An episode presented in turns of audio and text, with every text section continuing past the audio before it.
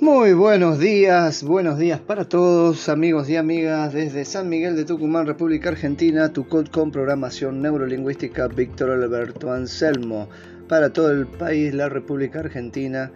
Y continuamos amigos y amigos, hoy les paso mi número de teléfono 381-5946586 y mi Gmail es albertobecortaargentino.gmail.com, todo con minúscula para que me puedan contactar y quitarse las dudas. Antes que nada quiero agradecerle a mi amigo Hugo por su saludo, a mi amigo Jorge, ¿qué tal doctor? ¿Cómo le va? Les mando un fuerte abrazo.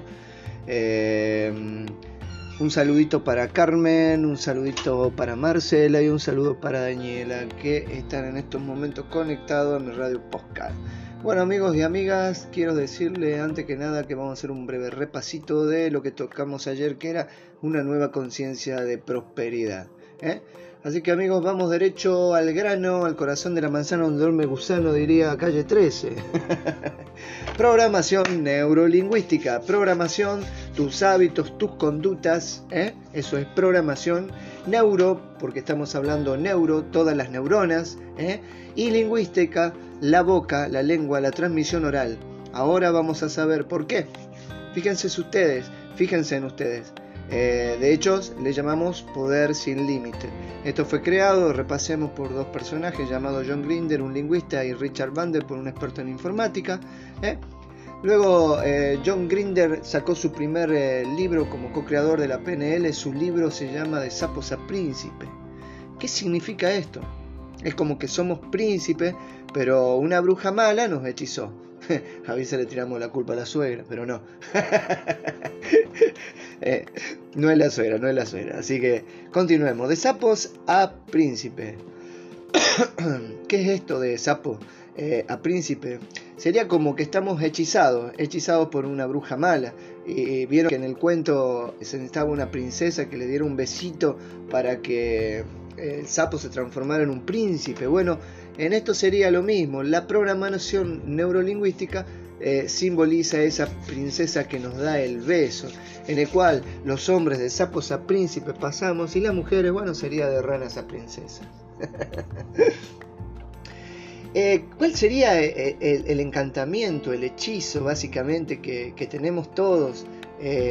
habitualmente lo que trabajamos es eh, darnos, eh, darles, entregarles muchos recursos para que al final de todo esto salgan príncipes y princesas, por lo menos en el área financiera, en el área de la salud, en el área del amor, porque el amor es muy importante. ¿Saben? ¿Vamos? ¿Mm?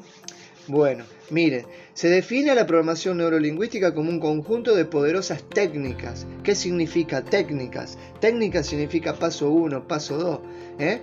Eso significa técnica. La programación neurolingüística no explora mucho la parte filosófica. ¿eh? De hecho, en PNL no hay filosofía. Sería así, como que, eh, por ejemplo, si ustedes leen por ahí sobre filosofía, el ser humano es un ser integral con el medio ambiente. No, no, no, no, como otras teorías en la psicología. No, la PNL dice, tiene una fobia, se le quita en 10 minutos, funciona. No se le quita, no funciona. Nada de que está integrado con el universo, no señor, no, no, no se le quitó la fobia, no sé si me explico lo que les voy diciendo, amigo. Parece medio cruel lo que les estoy diciendo, pero así se maneja la PNL. Tiene una fobia, se le quita en 10 minutos. No se le quitó la fobia, no sirve. Eso es todo. La PNL no se va por las ramas en, en, filosofar de que fuimos creados porque un ser supremo, porque el ser humano en convivencia. No, no, no, no. PNL son técnicas. PNL, es técnica, programación neurolingüística. ¿eh? Y en PNL, déjenme decirle que trabajamos, eh, que son impresionantes las técnicas, para producir cambios a corto plazo. ¿eh? Diría mi mentor, el doctor Elmundo Velasco, no me ha tocado un fóbico en 30, en 15 o en 20 años, aunque lo manejo de más atrás a lo de la PNL. Pero cualquier fobia que yo he quitado nunca ha tenido un efecto rebote en nada. No es que le viene, eh, no es que le quitas el alcohol al alcohólico y le viene un efecto rebote. No es que le quitas la droga al drogadito y le viene un efecto rebote. Lo que le llamamos ansiedad, ¿eh? de, cuando le quitas algo a alguien. No, no, no. La PNL trabaja de una manera extraordinaria. Es como programar una computadora, solo que nos autoprogramamos acorde a todas las anclas y engramas. Recuerdan uno de los podcasts que, que publiqué que son las anclas. Bien, las anclas, esos engramas que nos tienen atado a esta vida, que no sabemos por qué no podemos generar dinero, o no sabemos por qué podemos ser felices, no sabemos por qué no podemos tener una pareja, no sabemos por qué esto o por qué aquello no lo podemos lograr. Bien, la PNL te da es la técnica correcta para que quites, para que quites de tu vida todo lo que hoy no te está sirviendo. ¿eh? Así que, por ejemplo, eh, en programación neurolingüística, ¿eh? que tiene ya casi más de 30 años, o sea, hicieron las técnicas hace 30, más de 30 años, son gente que ya murieron, pero que no el doctor John Green, el doctor John Green de Vive, ¿no? Pero las bases de la PNL que hablábamos de Milton Erickson, eh, Virginia Satir, ¿recuerdan toda esa información que les pasé?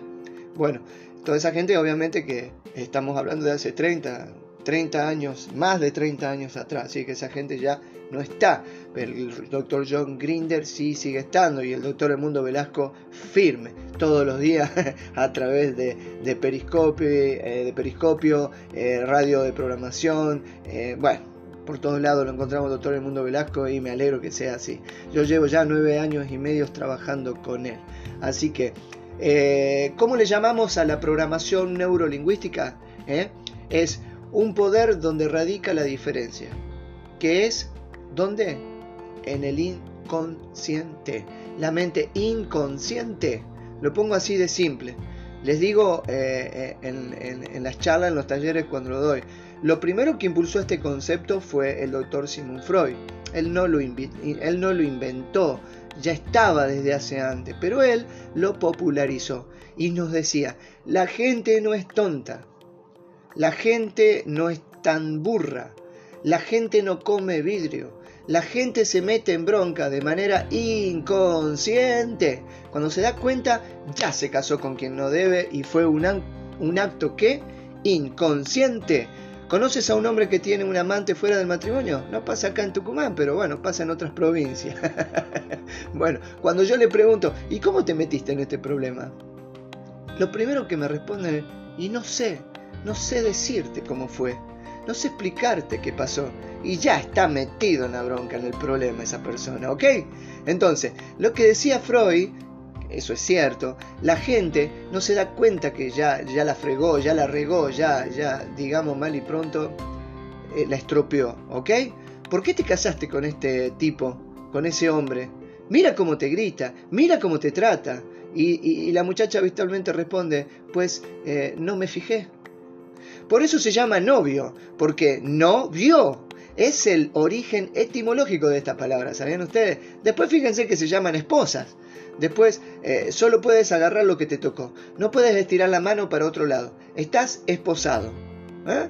Entonces, fíjense en lo importante que es ver las, raíces etimológicas de las palabras, porque eso nos ayuda a comprender cuáles son nuestras raíces en cierta forma. No se olvide que habitualmente, no se olviden amigos y amigas, que habitualmente el ser humano con la palabra va formando su realidad, la va creando todo el tiempo. Yo no sé por qué soy pobre, yo no sé por qué me va todo mal, yo no sé por qué esto, yo no sé por qué no consigo trabajo. Yo... Y cuando me plantean todo eso, yo les digo, sí, no, en realidad, eh, sí sabes, es un engrama, es un ancla que tenés. Eh, no conseguís trabajo porque no estás haciendo la acción para conseguir el trabajo, porque habitualmente no estás pensando en tener un trabajo.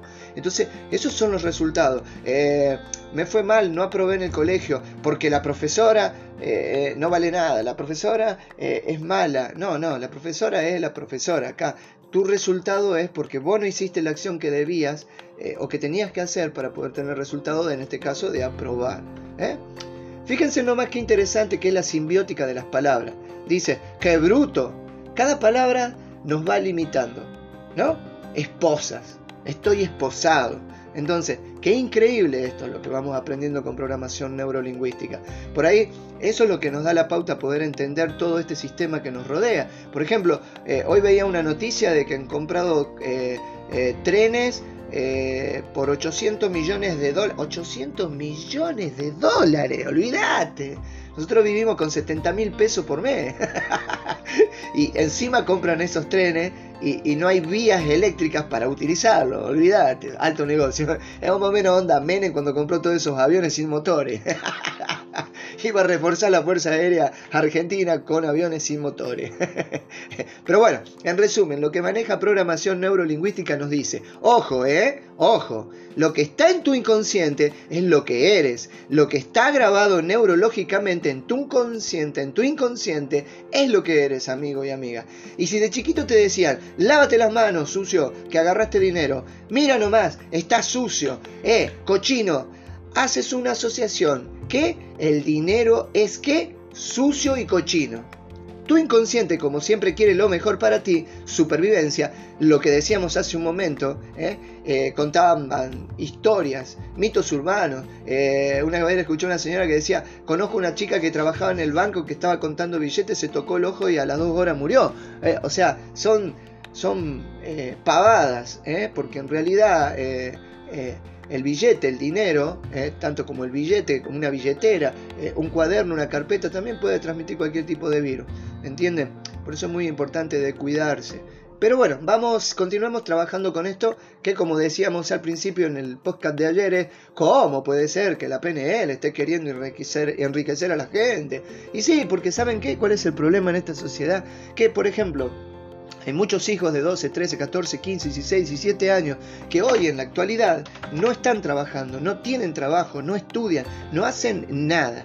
Y encima están rodeados de gente o de una familia o provienen de familias que son habitualmente pobres.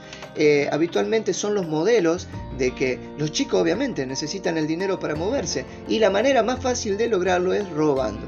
Así que eh, termina saliendo a la calle a comprar pan y aparece un pibito de 14 años con una pistola en la mano por robarte el celular, te termina matando y eso es lo que se trata y se intenta hacer con todo esto, amigos y amigas, hacer una República Argentina totalmente diferente. Ya sabemos que cambio es simplemente un desarrollo.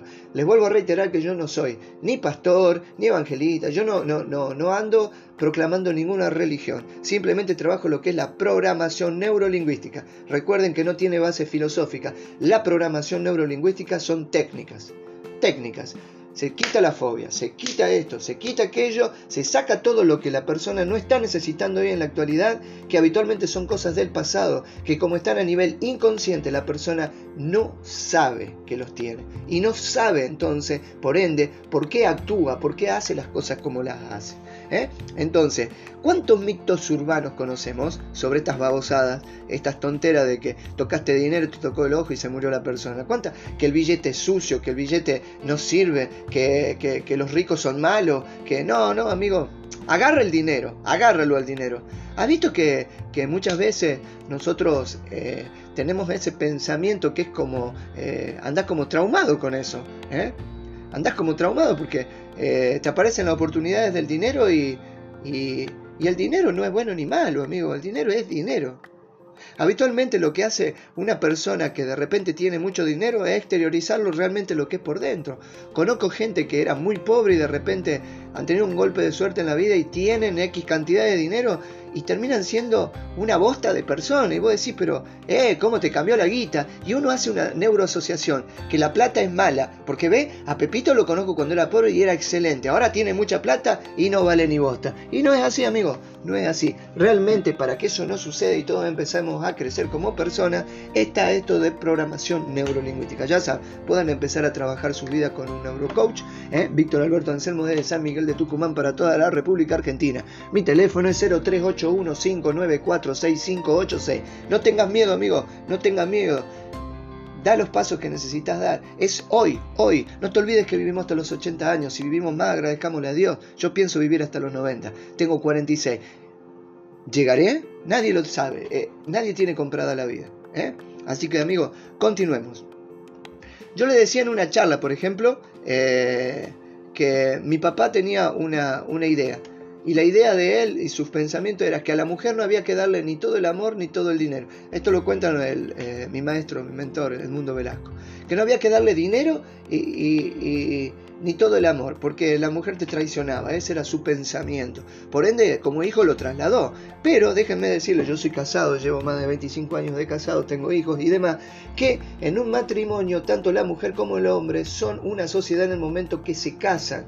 La mujer es la que está siempre en la casa y habitualmente es la que mantiene el hogar, eh, compra los alimentos, cuida a los chicos, los lleva a la escuela, paga el colegio, por ende, la mujer administra mucho mejor el dinero que el hombre. El hombre habitualmente no está nunca en la casa porque se la pasa trabajando y trae el dinero para la casa. Luego empiezan las discordias y los problemas. Cuando llega fin de mes y la mujer te dice, ¿cuánto ganaste? Y vos la mirás y le decís, ¿qué te importa?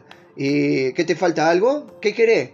¿Me explico cómo empiezan las discusiones? Y de esa manera esas cosas hay que evitarlas. ¿eh? Entonces la mujer te responde, no, nomás, eh, quería saber, ¿cuánto te pagaron?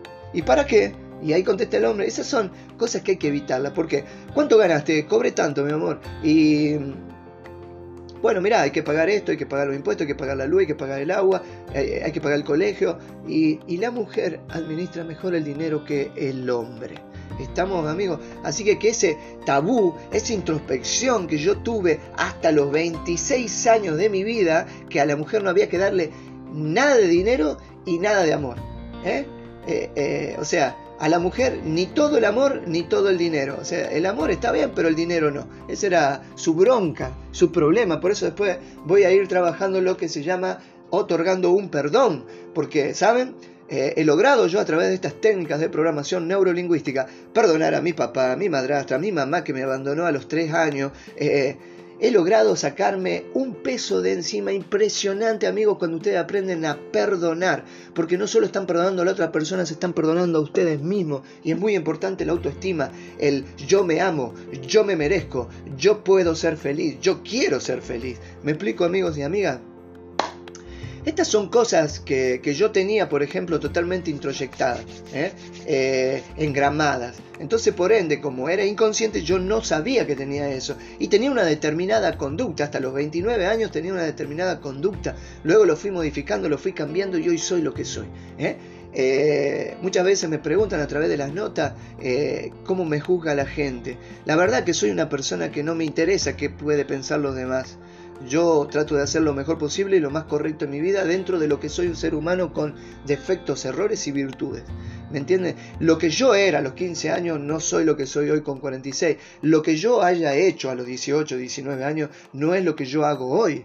Entonces, eso, amigo, es muy importante que lo tengamos en claro. No significa de que cuando sos, chico y te digan que sos un burro y un pobre, que toda la vida vas a ser un burro y un pobre. No, amigo. En el momento que vos tenés las riendas de tu vida, que parás tu camión, ponés punto muerto, lo parás, te das vuelta y ves toda la cantidad de gente cargada en tu vida de arriba, ¿eh? que vos ni siquiera la subiste, es el momento de decir, hoy realmente desarrollo mi vida y empiezo a cambiar. Y les recuerdo que yo no soy pastor, ni tampoco estoy... Pro, eh, impulsando ninguna ideología política, ni el famoso Cambiemos Pro de acá de, la República Argentina, ni el peronismo. No, esto es programación neurolingüística. Creo que si cada uno avanza y cada uno se desarrolla, nuestro país puede cambiar y mejorar. Entonces, por ejemplo, en San Miguel de Tucumán tengo un problema de los cortes de luz, de energía. Y fíjense, fíjense, hace más de 15 años atrás, hace más de 15 años atrás, hubo un gobernador acá, el famoso Palito Ortega, que era cantante, ¿eh? hizo un convenio, un convenio, firmó un contrato con la empresa EDEL que presta el servicio por 90 años, cuando su periodo, su gestión, su mandato solo era por 4 años.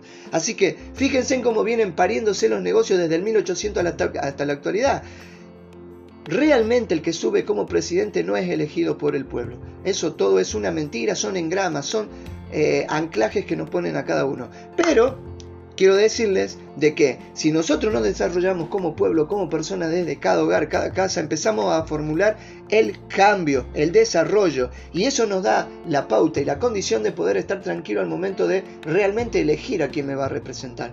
Porque eh, hay gente que quiere ser millonaria y rica, hay gente que quiere tener poder, hay gente que ama el poder, hay gente que es capaz de dar todo, a entregar, hasta entregar no tienen idea todo lo que puede llegar a ser una persona por el simple hecho de tener poder, de tener dinero, de tener esto, de tener aquello. Bien, está bien. También nosotros como pueblo tenemos la posibilidad de empezar a tener esa pequeña autoestima un poco más desarrollada y empezar a decir, no, no quiero ser más pobre, ya no quiero revolver basura, ya no quiero juntar cantor, ya no quiero hacer esto. Y si lo hago, tiene que ser un negocio que realmente me reditúe el dinero necesario para estar tranquilo en mi casa, que a mis hijos no le falte nada, no le falte comida, no le falte vestimenta y que vayan a la escuela todos los días y por eso digo que es muy importante de que la persona que dirija el país tiene que tener en cuenta que un país tiene tiene y es necesario la educación como raíz y base para que un pueblo pueda crecer, como corresponde, amigo y amiga. Entonces, imagínense, eh, eh, de repente soy cartonero y formo un negocio, qué bien que me está yendo, pero los maestros están haciendo paro todo el tiempo y mis hijos no van a la escuela. ¿De qué me está sirviendo el dinero? Tengo, me puede servir para pagar un colegio privado, por ejemplo. Entonces, ¿para qué están las escuelas públicas? ¿Para hacer paro todo el año y no enseñar? ¿O enseñar a media y el 10%? ¿O como en otros gobiernos que pusieron no importa que el chico, eh, si el chico sabe o no sabe, la cuestión es que pase de año. Y muchas categorías vienen pasando de año y terminando el secundario no, no sabiendo nada. Ese es el futuro que le espera a mi país. Ese es el futuro que le espera a tu provincia, a tu pueblo, a tu ciudad y a donde vos vivís amigo y amiga, porque hablo de la República Argentina, porque soy argentino. Gracias a Dios de haber nacido en este país. Bien, amigos y amigas, nuevas ideas para el cambio y el desarrollo. Continúe. No sé si me voy explicando. Esas son cosas que yo tenía fuertemente eh, engramadas, las que yo les comento ahora. ¿eh? Eh, fíjense en ustedes, por ejemplo, que se los voy a explicar así. Díganme una cosa que es más importante que el dinero. Seguramente van a pensar, la salud. Claro que la salud es más importante que el dinero, amigo y amiga, pero para cuando estás enfermo, tienes un familiar enfermo y lo puedas hospitalizar en uno de los mejores hospitales privados, con los mejores médicos privados, y no lo maten en algún hospital público, ¿eh? No porque los que atiendan sean malos o no tengan profesionalismo, sino porque a veces los hospitales públicos habitualmente tienen el 10% de los recursos que realmente necesitan para atender al público, que somos más de 40 millones de habitantes. Ese es el público de esta República Argentina. Entonces, ¿qué crees que necesitas para, para, para resolver ese problema médico? ¿Eh? Dinero, amigo. Entonces, ¿no que era más importante la salud que el dinero? obvio que lo es, pero para poder operarte en el hospital eh, en Houston o en Washington, D.C., porque hay mucha gente de acá de la Argentina que va a hacerse atender afuera, ¿eh? Porque acá no están los recursos, o porque acá o se lo afanaron o se lo chorearon, porque esa es la realidad que vive la Argentina. ¿eh? para poder hacer eso, ¿qué es lo que crees que necesitas? El dinero. ¿Qué crees vos? pequeño, pequeño detalle que necesitas. ¿Eh? ¿Cuál creen que es? El dinero. ¿Es más importante la familia que el dinero? Por supuesto que lo es. Pero para poder llevar a mi familia a Disneylandia, ¿qué creen que necesito? ¿Eh? Dinero. No puede llegar a la escuela y decirle, muchas gracias señora rectora, no tengo para pagar la colegiatura de mi hijo, así que que Dios se lo pague. Pues seguramente me va a mirar y me va a decir, listo, no hay ningún problema amigo, llévese su hijo, pues que Dios se lo, se lo, se lo eduque. se me va yendo para afuera, a patadas te saca. Entonces, no podés llegar a la farmacia, entrar y tomar medicamentos así y decirle a, la cajera, che amiga, me llevo todo esto porque lo necesito, que Dios te lo pague. Seguramente vienen, te sacan todo y te dicen, bueno, pues que Dios te lo cure entonces. O sea, desgraciadamente para eso y muchas cosas más es más importante ¿eh? que el dinero. ¿Qué necesitas? ¿Eh? Desgraciadamente para eso. ¿Qué es más importante que el dinero? ¿Qué necesitas? ¿Eh? ¿Qué necesitas? Fíjate, amigo y amiga, cómo, cómo esto no, no, es una broma lo que te estoy hablando, ¿eh? Y, es cierto que hay cosas más importantes que el dinero, pero realmente son caras. Son caras. O sea, si es cierto, claro, que hay que darle más valor a la familia, más valor a la salud, y qué bueno que tengas el dinero para irte a Houston o a Washington, D.C. a operarte. ¿Me explico? Entonces, si la salud es más importante, el dinero se convierte en un factor para poder tener ese beneficio que quieres. ¿Estamos? Simplemente es una herramienta. ¿eh? Bueno, ¿han escuchado una frase que decía, cuando la pobreza entra por la puerta, el amor sale por la ventana.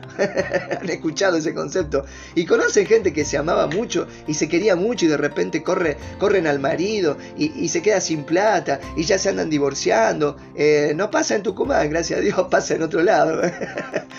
Porque así empieza. Empieza a haber tensión. Empieza, amigo. No es porque la, porque la mujer diga soy una interesada. No, no, no es que hay tensión. ¿eh? Eh, realmente, los niños, ¿eh? los alimentos, la colegiatura, todo eso hace de que entonces la pareja empiece a pelear empieza a discutir, empieza a entrar en un proceso de tensión muy fuerte por las cuestiones financieras, por los compromisos, porque el niño ya no lo dejan hacer el examen en la escuela porque no pagó la colegiatura ese mes. Entonces se genera una tensión entre ambos, y si no se soluciona con un coach, con programación neurolingüística, si no se trata de ese problema, amigo y amiga, termina en divorcio y saben quiénes son los más perjudicados habitualmente, los hijos. Entonces, no es que sea un interés de él o de ella por el dinero. Cuando no se tiene esto, se genera una tensión tan fuerte que dices, no es lo que quiero. Siempre decimos, y eso lo manejamos mucho en coaching, para que una relación de pareja se mantenga intensa debe haber admiración. Yo debo admirar a mi pareja y mi pareja me debe admirarme a mí en algunas áreas, pero debe sentir algo de él. ¡Wow! Me encanta cómo es este hombre. Más allá de que eh, se quede sin trabajo, él siempre la busca, la rebusca, no nos hace faltar nada. Eh, yo como esposa le colaboro y yo tengo que cocinar arroz hervido, fideo hervido, lo hago, pero es para el beneficio, para que estemos mejor. Eso es un trabajo en pareja. ¿eh? Y para que eso exista tiene que haber ese touch de amor, de quererlo al otro. como dirían acá en Tucumán, con acá y todo. y eso se pierde cuando las situaciones financieras complican todo el proceso, ¿ok? Amigos y amigas, nada más es el 95% de nuestro cerebro el inconsciente. De 100 cosas que hace tu cerebro, 95 son inconscientes y 5 son conscientes, ¿eh? aunque no lo crean. Tu hígado, tu riñón, tu pulmón, tu estómago, tus intestinos, todo eso, eh, eh, tu hígado, todo eso funciona en forma inconsciente. Y ahí están grabadas las cosas que pusieron con el respecto al dinero las frases que te pusieron con el dinero, las cosas que escuchaste sobre el dinero, las cosas que escuchaste sobre el amor, las cosas que escuchaste. ¿Eh? las cosas que te dijeron, que viste, que sentiste desde chico. Por eso hoy en la actualidad no, se, no puedes generar quizás el dinero que necesitas para estar mejor, o quizás no puedes conseguir la pareja y el amor de tu vida, quizás porque toda esa introyección y toda esa ancla engramada en tu cerebro están desde que era muy chiquito, muy chiquita y no sabes que lo tenés. Por eso es muy importante trabajar con profesionales que te ayuden a enfocar tu vida. Hay gente, como les dije ayer, respeto mucho a los psicólogos, trabajo con psicólogos, he trabajado con psicólogos, eh, he ido a atenderme con psicólogos y quítense ese tabú, como les dije ayer, eh, eh, que, los psicólogos son para los locos. Si vamos al, al caso, amigos y amigas, todos estamos locos en este país porque ya estamos todos cansados de que nos estén metiendo la mano en el bolsillo, que no nos dejen vivir, que nos dejen sin trabajo, que mañana esto, que mañana aquello, que hicimos una inversión de 75 mil millones de dólares para hacer eh, obras de DETE, como dijeron hace 3, 4 años atrás, y 75 mil millones de dólares. ¿Tienen idea lo que significa esa cantidad de dinero? Sin embargo, vivimos con corte de luz, vivimos con problemas de agua, vivimos con, con cloacas que se revientan, pero vos escuchás en todos los mandatos, en todos los años, día a día, de que se hacen inversiones millonarias, amigo. Ojalá tuviera algo de esos millones, el 1% de eso. ¿Sabe qué, amigo, amiga? Estaríamos hablando totalmente de una forma totalmente diferente. Así que todo lo que te dijeron, todo lo que escuchaste desde chico está engramado, amigo, por eso sos como sos. Mire, el otro día me, tocó escuchar una conversación muy interesante con una mujer que se iba a casar y le dice la madre, eh, eh, eh mi amor, eh, ¿sabes algo? Tenés cuidado con ese tipo porque es muy regañón, como, como tiene plata, el baboso, se cree mucho, se la cree y es medio prepotente, gritón, te va a hacer llorar y, ¿y ¿saben qué contesta la muchacha? Mira mamá, Voy a llorar con un pobre y voy a llorar con un rico. Porque el pobre también es prepotente, gritón y mandón. Prefiero llorar con dinero, ¿eh? de todas maneras igual me va a gritar ese tipo. o sea, eh, de todas maneras eh, la va a regañar. Eh, es lo que piensa esta muchacha, así que mejor casarse con un rico que casarse con un pobre, para irse después eh, al Geraton a sentarse a tomar un café y contarle a su amigo, no sabes lo que me hizo este maldito. es increíble, amigo y amiga, porque si se casara con un pobre solamente tendría quizá papel higiénico de diario para poder secarse la lágrima. Así que eh, vamos entendiendo, amigo y amiga, por qué estamos como estamos. Bueno, eh, se los voy haciendo cortos para no aburrirlos. Y quiero dejarles mucho, pero mucho valor en estos podcasts, amigos. Que vos cada vez que lo termines de escuchar te quedes pensando y digas, cierto, ¿no? Debo empezar a desarrollar, a mejorar esto. Y empiezan los cambios personales, amigos. Y después que suba quien suba el gobierno. Y vos vas a estar en otra posición para decirle, che, amigo, para no, no, haga contrato por 90 años porque tu mandato son 4 años. Y si no hace bien las cosas hoy, mañana te cambio. Porque esa es la realidad, amigo y amigo. Hay que ser responsable. Es muy fácil tirarle la responsabilidad a otro. Después no nos quejemos porque vivimos como vivimos. Bueno, amigo y amigo, continuemos. Bueno, por eso le llamamos al inconsciente el jefe. Todo el trabajo que vamos a hacer hoy, especialmente mañana y cada día con estos podcasts, ¿eh? trabajar mucho con técnicas. Paso 1, paso 2. Hoy Hoy en día, en la actualidad, no tenemos técnicas muchas veces para hacer lo que hacemos. Trabajamos, ¿eh? trabajamos sin metas, sin enfoque. Por eso luego nos enfermamos. Así que amigos, eh, todo esto está orientado a trabajar con el jefe, el inconsciente. Modificar esas informaciones que tienes grabadas en tu inconsciente. ¿Eh? Bueno, el consciente, para los que no lo conocen, es muy limitado el consciente. 5 ¿eh? más 2 menos 2, 5 eh, más menos 2, yo puedo hacer con consciente entre 5 eh, a 2 cosas.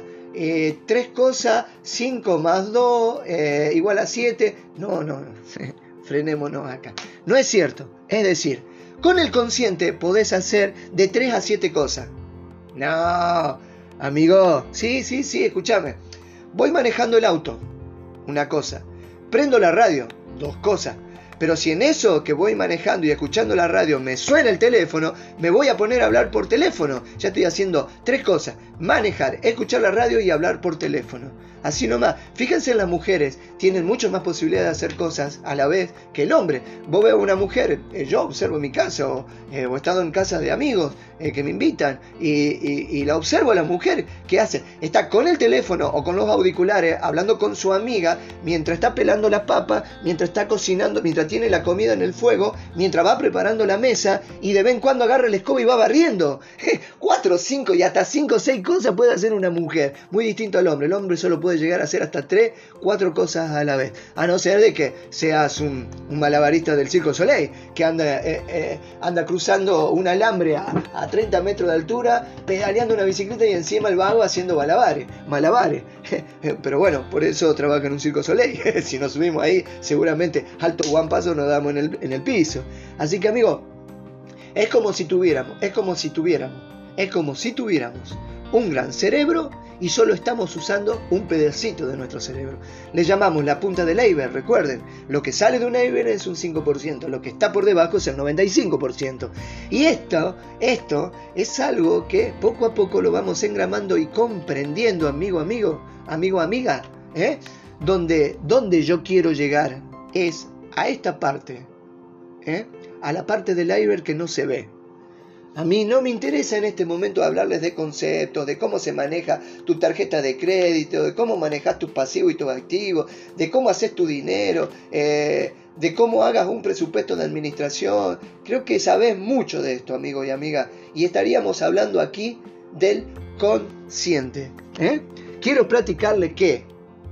Quiero platicarles qué. ¿Qué programas eh, has grabado a través de tu historia desde que naciste, desde que naciste en el inconsciente. ¿Y cómo se limpia eso? Más importante que todo. La administración de las tarjetas y los estados financieros, todo eso lo podés aprender en cualquier curso fácil y rápido de finanzas, amigo. ¿Estamos de acuerdo? Esto es para no perder lo más valioso que tenés, amigo y amiga. Es tu tiempo. Es tu tiempo de vida, amiga y amigo. Así que Bienvenidos al nuevo desarrollo nuevas ideas en la República Argentina. Víctor Alberto Anselmo Tucot con PNL desde San Miguel de Tucumán para toda la República Argentina. Les recuerdo mi teléfono 0381-594-6586 y mi Gmail es gmail.com con minúscula obviamente. Manden las consultas y todo lo que quieran preguntar y no tengas miedo amigo y amiga que para tener diferentes resultados hay que hacer las cosas distintas y diferentes. Si continúas tu línea de la vida haciendo las mismas cosas que venís haciendo desde que naciste, tus resultados serán siempre los mismos. Así que, ¿querés encontrar la pareja de tu vida? ¿Querés encontrar el amor de tu vida? ¿Querés generar dinero? ¿Querés lo que vos quieras, lo que vos te imagines, lo que vos estés soñando que podés hacer, sí lo podés hacer con programación neurolingüística. Y acá está tu coach amigo. Acá en Tucumán, cerquita, ¿no? Acá estamos, amigos y amigas. Bien, que tengan muy, muy, pero muy buenos días, amigos. Y que Dios los bendiga a todos.